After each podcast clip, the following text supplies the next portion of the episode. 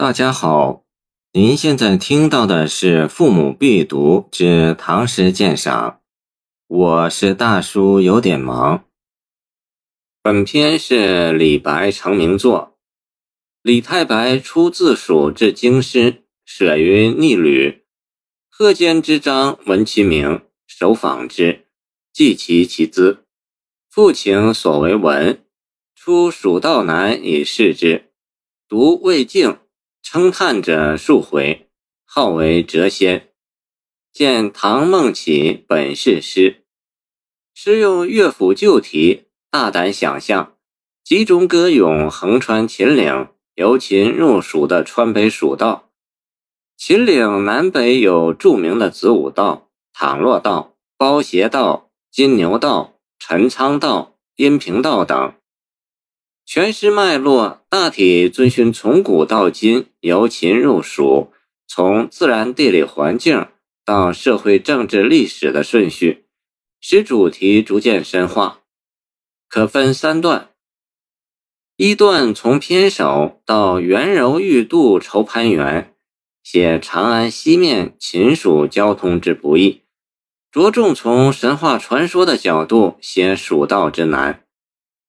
一起就是李白式的风雨骤至，三个惊叹语，一虚兮危乎高哉的连署，一个极度夸张而又通俗的比方，蜀道之难难于上青天，传达出蜀道给人总体上的石破天惊之感。紧接着写秦蜀两地文明开化时代悬殊，极力夸张秦蜀交通之不易。蚕丛鱼凫是传说中蜀人的祖先，四万八千岁这个年代数目的夸张，形象地告诉人们这一段蒙昧史前期之漫长，秦蜀两地交通隔绝年代之漫长，也就是间接形容蜀道之难。太白山是秦岭主峰，民谣曰：“武功太白，去天三百，有鸟道。”是原无人路的一转语。武丁立誓开山的传说，为蜀道蒙上了一层光怪陆离的色彩。交通有了，然而仍是天梯石栈相勾连而已。上有高标，下临深渊。鹤见愁，猿见愁，神见愁，鬼见愁，就不用说人见该是怎样的战战兢兢了。这一段的写法是层层渲染气氛，在为具体描写自然光景之前，先声夺人，使人先从气氛上感受到蜀道之难和蜀道之奇。二段从青泥何盘盘到嗟尔远道之人胡为乎来哉，写青泥岭以南由秦入蜀道路的艰险。着重从自然地理环境的角度写蜀道之难。青泥岭悬崖万仞，山多云雨，行者屡逢泥道，见元和郡县志。一重艰险，山道盘曲，百步九折；又一重艰险，海拔太高，空气稀薄，产生高山反应。第三重艰险。由于加入登山探险的生活实感，写来尤觉入木三分。写到文参丽景，参景二宿为秦蜀之分也。以手抚膺，以凸现出西行人的形象，从而名作告呼：“问君西游何时还？”这样的畏途还能再走吗？紧接开出一片更悲凉、更幽深的山林境界。其中雄飞雌从回不了窝的鸟，就像流离失所、形影相吊的人间夫妻。而相传是古蜀王杜宇亡魂所化的鸟，带血豪气的声音，据说是不如归去，响应上述互告。于是诗中再次出现主旋律主题句：“蜀道之难，难于上青天。”不再是石破天惊。添了绵绵不绝的愁情，一阵悲凉之物过去，眼前别有洞天，境界愈出愈奇。这里出现了蜀道最奇险、最壮观的自然景物，诗中再一次将高峰与深谷上下相形，而且再一次发出呼告。接而远道之人胡为乎来哉？一句中嵌入若干语助词，真嗟叹之不足，故咏歌之，与篇首呼应。在其弦也如此的惊心动魄的叹息中，分明有快乐的站立和审美的愉悦。这一段且写景且抒情，虽有想象夸张、手舞足蹈，毕竟较富实感。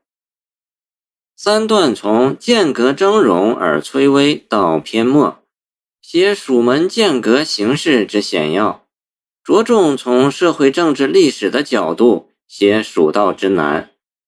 却说蜀中名山，剑门天下险，夔门天下雄，峨眉天下秀，青城天下幽。剑阁为川北门户，其山削壁中断，如门之辟。如剑之直，故以剑门名山。西晋张载《剑阁铭》形容这里的天险道：“一夫何己，万夫兹切。行胜之地，非亲勿居。”李白化用此铭文，便给“蜀道难”这一主题注入了社会政治历史的内容。以李白之抱负，诗虽作于早年。孔亦不是海说事理，其间未必没有优先天下的意味。深山老林本多毒蛇、猛虎、豺狼，但诗中的毒蛇猛兽显然还有一层寓意，就是现实政治中可能产生的个人野心家。古有“天下未乱，蜀先乱；天下已治，蜀后治”之说，见明末清初。欧阳直公《蜀景录》便与地理特点密切相关。